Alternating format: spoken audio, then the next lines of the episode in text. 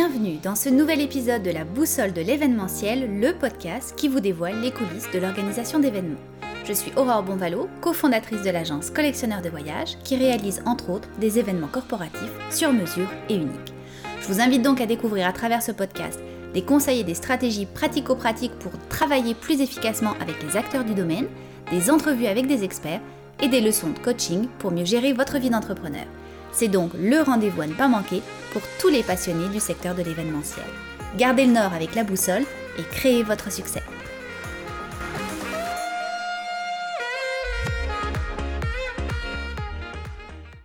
Je vous retrouve dans cet épisode pour une leçon de coaching. Vous le savez, les leçons de coaching sont l'un des piliers du podcast.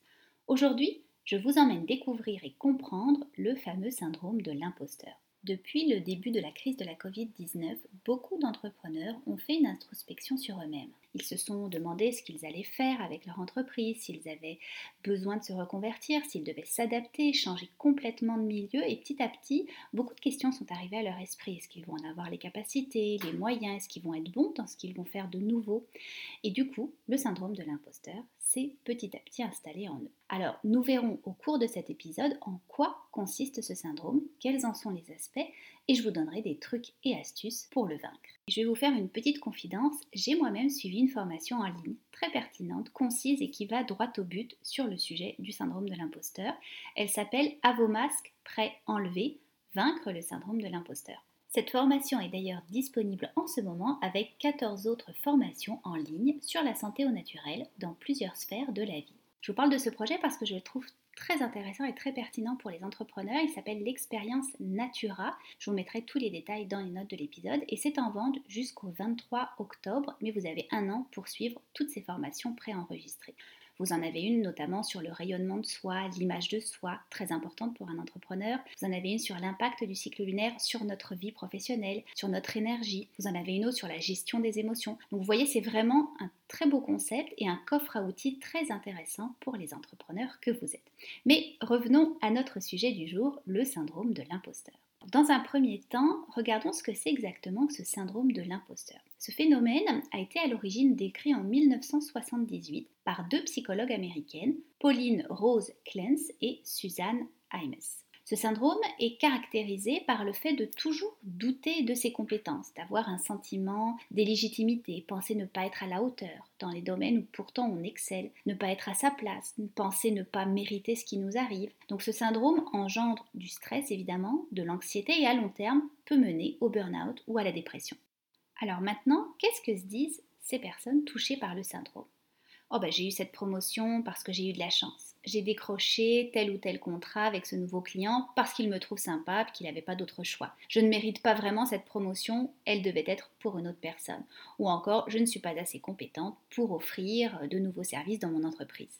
Je vais vous faire une petite confidence. Il y a quelques années, un établissement de tourisme et de voyage très réputé au Québec m'avait approché pour que je donne des cours à l'année sur les médias sociaux appliqués au tourisme et sur l'événementiel. Même si ça faisait vraiment longtemps que je songeais à ajouter ce service à mon entreprise, quand j'ai reçu la demande, j'ai été un peu prise par ce fameux syndrome. Je me suis dit, j'ai jamais enseigné, je n'ai jamais donné de cours, est-ce que mes cours vont être intéressants, utiles pour les étudiants, est-ce qu'ils vont m'apprécier, est-ce que je vais être capable de transmettre ma passion? Et comme je suis une personne de défi, je me suis dit, allez, je me lance et on verra. J'ai donc monté les cours très complets avec beaucoup de contenu, des vidéos, des entrevues, des exercices à faire, un petit examen à la fin. Et j'ai commencé à donner un cours, deux cours, tout d'abord en français, après ça on m'a demandé de le faire en anglais. Et au fur et à mesure, ben, j'ai adoré donner ces cours. Les étudiants étaient ravis, venaient même me féliciter à la fin du cours en me disant que je leur avais donné envie d'évoluer dans ce domaine. Et certains me demandaient de les prendre en stage aussi dans l'entreprise.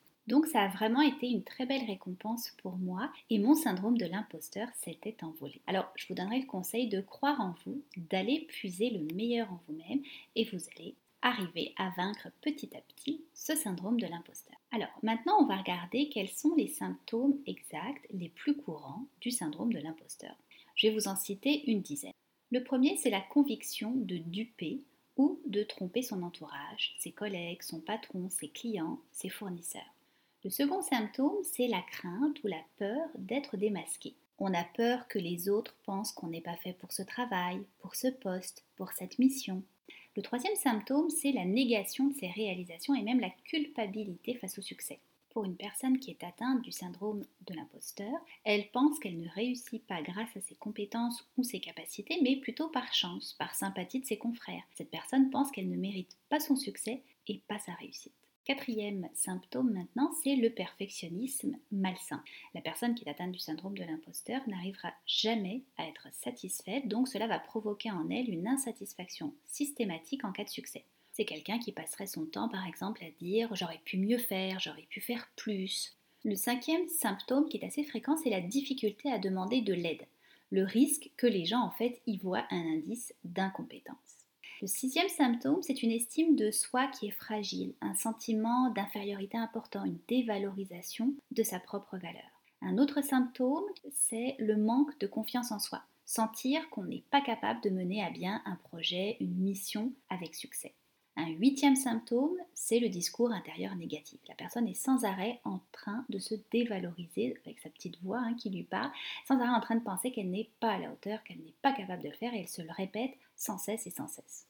L'avant-dernier symptôme le plus fréquent, c'est la peur de l'échec et même l'auto-sabotage. Par exemple, refuser de se présenter à une entrevue, rater une rencontre client de manière euh, volontaire, décliner des responsabilités. Ça va générer évidemment beaucoup d'anxiété chez les personnes qui sont atteintes du syndrome de l'imposteur.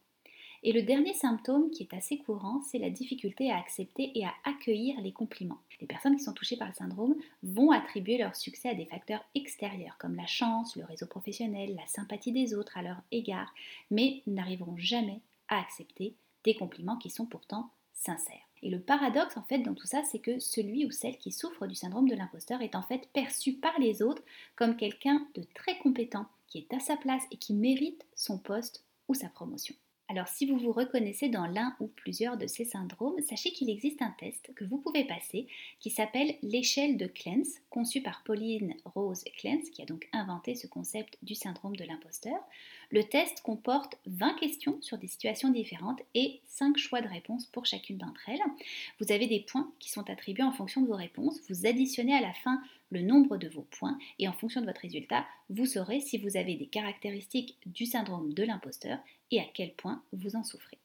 Maintenant, je vous emmène découvrir qui est atteint le plus souvent de ce syndrome de l'imposteur. Quand j'ai fait mes recherches pour euh, bâtir cet épisode, je me suis dit principalement ça doit être des femmes, euh, un petit peu le stéréotype que j'avais dans la tête, et en fait pas du tout. Ça touche autant des hommes que des femmes dans n'importe quelle catégorie socio-professionnelle. Il faut savoir qu'entre 62% et 70% de la population mondiale expérimente ce syndrome au moins une fois dans sa vie.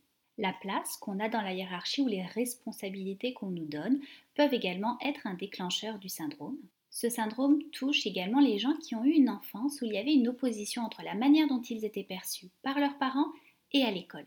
Quand par exemple un enfant était perçu comme intelligent ou doué par ses parents, mais qu'à l'école on le trouvait juste passable, eh bien, confronté au doute, l'enfant va associer l'idée négative comme étant la plus fiable et penser que ses parents le trouvent intelligent juste pour lui faire plaisir. Le syndrome touche aussi les gens qui sont issus d'une famille de niveau socio-économique inférieur, les gens qui se retrouvent en minorité dans leur travail, tant au niveau du genre que de leur origine. Il touche évidemment les personnes qui vivent un succès professionnel rapide et inhabituel, parce que ces situations vont créer une anxiété importante concernant leurs compétences réelles.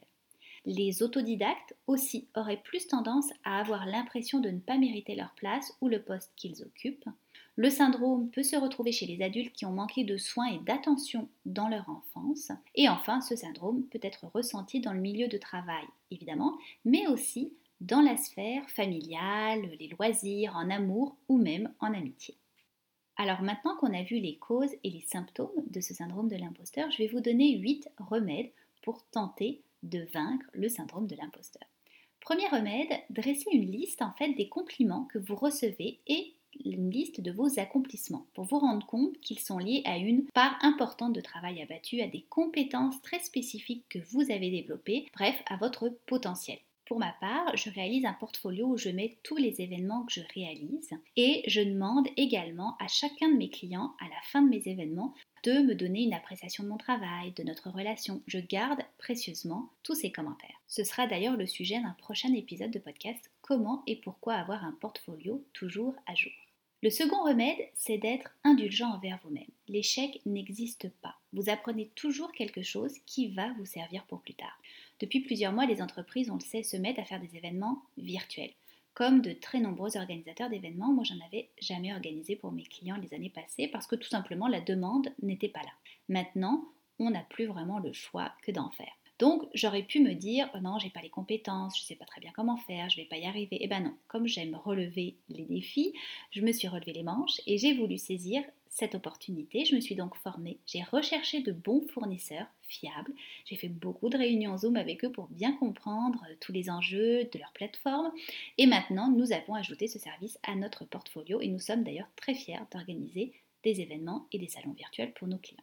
Le troisième remède maintenant, c'est d'avoir un discours intérieur positif et bienveillant je suis capable de le faire, je suis à la hauteur. Un peu comme une maman le ferait avec son petit enfant qui lui demande sans cesse des bonbons euh, ou des gâteaux pour diriger son attention vers autre chose, vous lui proposez un jeu, une activité, une sortie. Eh bien c'est exactement la même chose ici. Quand vous êtes envahi d'un sentiment trop négatif envers vous, pensez à l'une de vos forces ou l'un de vos succès et restez concentré sur cette pensée.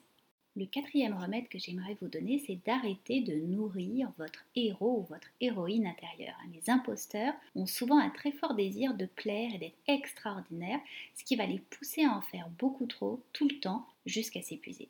Le cinquième remède, c'est de dresser la liste de vos projets à venir et des compétences qui sont nécessaires pour chacun de ces projets parce que vous allez vite vous rendre compte que vous avez certainement beaucoup de ces compétences et que peut-être vous n'avez seulement que quelques domaines où vous devez aller chercher une formation, une connaissance supplémentaire, mais que vous avez déjà énormément de potentiel en vous pour réaliser tel ou tel projet. Le sixième remède pourrait être d'écrire un courriel à des personnes de confiance de votre entourage en leur demandant vos 3-4 plus grandes qualités et les 3-4 domaines où vous devriez vous améliorer. Vous allez de cette manière recueillir des informations précieuses et pertinentes sur vos forces et vos faiblesses. L'avant-dernier remède, ce serait de trouver un mentor. Vous l'observez, vous reproduisez ce que vous trouvez de bon chez lui ou chez elle, et ça va vous donner beaucoup confiance en vous.